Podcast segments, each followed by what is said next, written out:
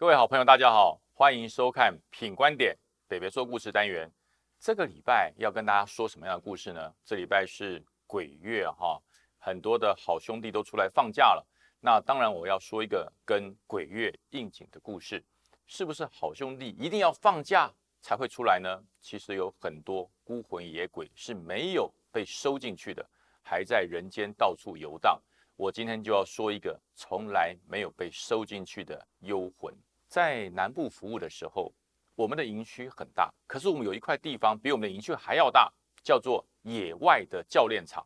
它是在我们营区围墙之外，它的它的面积是我们营区的三倍大，啊，将近是半个高尔夫球场的那个面积。但是因这个呃训练场地，因为离我们的营区非常的远。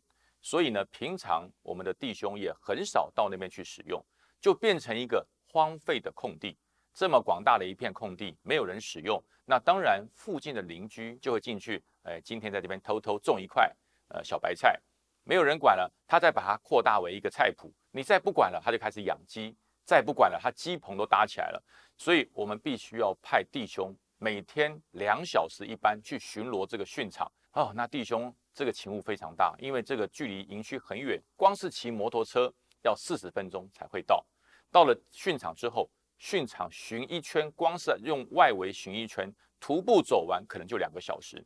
所以说，很多弟兄去做这个训场巡逻的时候，都是走马看花，交差了事。虽然我们在很多地方都设有签名点，但是道高一尺，魔高一丈啊。这些弟兄会把这些签名的布子全部集中到第一个点来，然后全部把它签完就放回去，那等于没有巡一样。所以我到了单位之后，我就发现这是个很大的问题。第一个，如果你让弟兄真的去走两小时，太辛苦了啊，因为勤务繁忙，每个弟兄每天站卫兵，呃，实施战备训练都忙得非常辛苦了，还要再去巡这个训场，所以我就亲自到了训场走了一遍。我想了一个方法，做一个重大的调整。第一个。我不要两个小时巡一次，我每十二小时巡一次。我把整个勤务的呃时隔拉大，但是呢要落实做好巡逻，所以我叫他们不要走路巡，骑机车，沿着训场有道路的地方全部骑机车进去。那我设置的点也从十几个点改成两个点，一个是入口，一个签到处，一个要深入训场的中央。中央的部分因为早期被老百姓占用。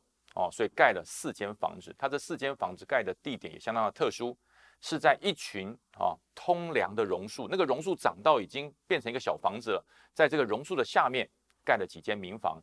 后来经过我亲自到定位去看了之后，我发现这个里面都已经没有人了，都已经是空屋了。呃，那就变成一个巡逻点，我就告诉弟兄讲，这个点一定要来看啊。那我设定的时间是中午十二点一班，晚上十二点一班，分两梯次来巡逻。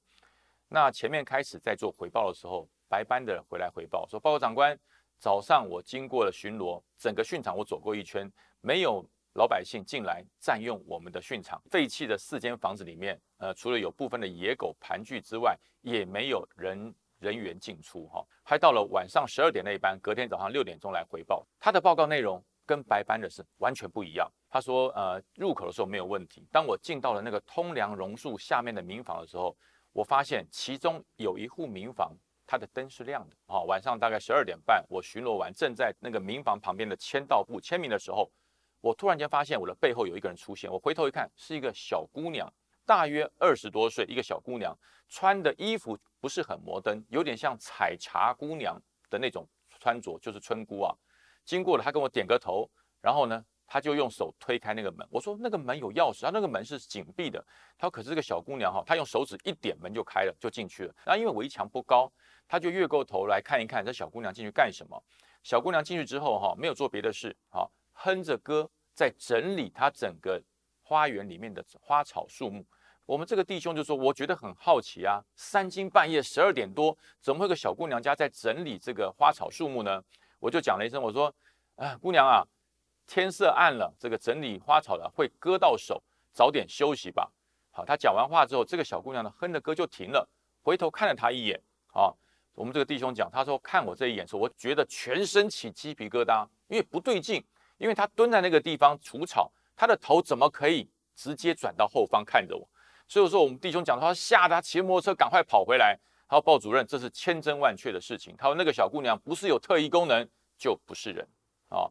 那我就觉得，哎，这是弟兄是不是因为晚上勤务太辛苦了，编了一个故事来骗我？我说好，没有问题。我说明天我找个时间亲自去看一趟啊。那我就隔天呃中午的时候，我就请我的传令开着车子，我说我们到野外训场去一趟。传令就很高兴啊，能够出营区就很高兴啊，就开着车带着我出去。那到了训场之后，我先找当地的里长。我找了当地的里长，里长伯什么都懂嘛。我说，哎，里长，这个训场哈，好，这训场是你们军方的，跟我没有关系啊。我说没有，我想你跟我进来一下。听说里面有四户人家，有住户。他说里面的人早就搬走了，很久以前，我小时候还没有当里长的时候，听说里面有住四户人家。后来呢，因为年纪大了，可能有些往生了，有些离开了，里面现在没有人了啦，一个人都没有了。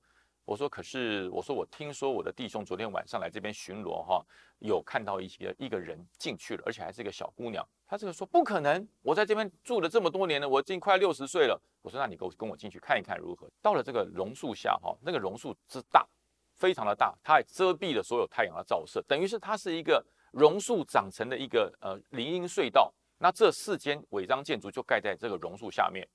那我们走进了榕树之后，发现那个太阳其实已经照不到我们，我们就发现，哎，真的有四间房子，旁边的三间哈都非常的破烂，有些屋顶都已经坍塌了，啊，那唯有中间的这一间，哎，它虽然很旧，可是感觉起来是有人整理的，啊，我就跟李长讲，我说李长，你看中间这一间看起来有人整理，哎，他说对，怎么会这样？这个房子都已经几十年，可能都没有人动过了，怎么中间这间还保养的这么好，几乎都没有坍塌？那我说我们进来看看好了。看见的那个签到簿，我拿起来看，哎，我的弟兄都有按时签名，每个人都有按时签名。我就跟里长说，你看我的弟兄来这边巡逻，所以这个事情绝对是弟兄据实以报的哈。我就把这个巡逻的卡放回去。那这个时候呢，啊，我就我就感觉到榕树的阴森之外，周遭的气温突然间下降，变得很冷啊。那我的这个传令兵帮我开车，突然打了一个喷嚏，哈啾，啊，主任有点冷哎。我说大白天的冷什么哈？那这个时候。我们那一扇保养的最好的那个名名家的门打开了，然后没有风啊，没有风，门怎么会开？这个里长看看我说，哎，主任，这怪怪的。我说，既然门开了，就是叫我们进去看一看。我们进去看看到底怎么回事。我说，这是我的土地，这是我们军方的土地。进去这个门之后，其实里面的这个树木虽然看起来有人整理，可是也不是整理的那么好，很多芒草都长出来了啊。我就说，哎，奇怪，这这个芒草看起来是有人整理过的。虽然很长，可是有人整理过。我说李长，是不是你有人整理？李长说，我吃饱撑到了。我想，是不是你们阿兵哥进来整理的？我说，我们整理在干什么？我们正在争吵的时候，哈，这个李长的眼睛突然间瞪得好大，嘴巴也张得好大。我说，李长干嘛？你看到什么了？这个李长突然间瞠目结舌，不讲话。那我就感觉我身旁一阵冷风这样吹过，咻，吹过来，我就觉得不对劲，这不是气候所为，是有某种东西接近了。这时候，里长就拉着我的手，我们快跑，我们赶快跑，拉着我手要往外走。那我的传令呢，也要跟着我们跑。突然间，我们跑两步，我的传令整个人啪的一下，整个趴到地上，摔倒了。我回头看，我说你这么大个人了，走路还会摔倒？我这个传令哈，他的这个八字可能是非常重，嗯，俗称就是麻瓜，就是什么都看不到的，一切东西感不到、看不到、闻不到，反正他对这些灵界、阴界的东西，他是完全没有感应。我就过去扶他，说：“哎，怎么回事？”他不知道被什么东西绊倒了。他正要走的时候，发现走不了。他的野战皮鞋的鞋带居然跟这榕树这个气根绑在一起，而且是绑得非常整齐的一个平结。然后我在船里看上去，哎呦，他怎么绑起来了？我说你也太闲了吧！我跟里长在聊天的时候，你居然把你的鞋带跟榕树的须绑在一起。他说：“鲍主任，我没有绑啊。”我说：“没有绑，怎么会绑得这么平整？那不像是随便缠上的，是绑的。”那我说：“那你赶快解开吧，你还不打算走吗？”当这个传令在在解开这个榕树须跟他鞋带的时候，他就觉得他脚底下踩了什么东西。哎，主任，这下面有什么？哈，我说什么东西？哦，他说这里面怪怪的，不像是软泥。他就拿了个树枝在那边刨刨刨，哎呀不得了，挖出了一个罐状的东西，啊，大概露出了一半。我一看，我说这不要再挖了，那是一个骨灰坛埋在榕树底下。我就跟说，哎，你不要挖了，我们赶快离开。我就赶快带着里长还有我的传令兵赶快离开。这个里长出来之后，满面惊恐，主任，你没有看到吗？我说我没有看到啊。他说不得了，他说这个地方里面有问题。我说什么问题？他说我在跟你聊天的时候就发现一个女子穿的。非常非常古代，就是像采茶姑娘的那种那种装扮，悠悠的就进来，进来之后就到了你传令的旁边，揪一下，整个就消失在那个地面上，就钻下去了。他说我嘴巴张得好大，他说我看你没有感觉，你的传令也傻乎乎的，没有任何感觉，我就觉得这不对啊，这是有鬼啊，赶快跑。那我要跑的时候，你的传令又趴在那个地方，他说这个地方绝对有古怪。我说这里绝对不应该有安葬任何灵骨塔的地方，怎么能安葬在这里呢？啊，我说里长，这个事你要帮忙哈，你要帮我跑一趟社会局。这里长他当然愿意跑，跑了之后，隔了一个礼拜，一周后我去找他，他说主任啊，我找到了，好，我找到了这个民宅最后搬走的一户是一个老一对老夫妇，啊，老先生往生了，所以他的太太也搬走了，这个里面是确定没有住人。后来透过社会局找到这位老太太，老太太还在，老太太说当时这个里面只有他们两个人居住，没有任何人，她的先生是一个外省的老兵。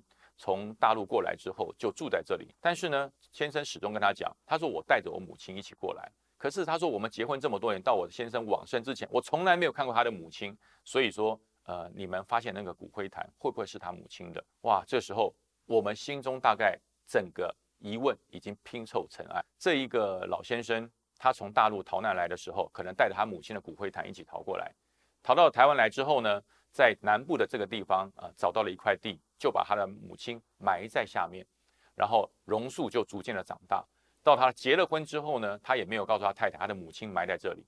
那等到日子久了，这位老先生也往生了，离开了。他的母亲在这里就变成一个孤魂，没有人管的孤魂。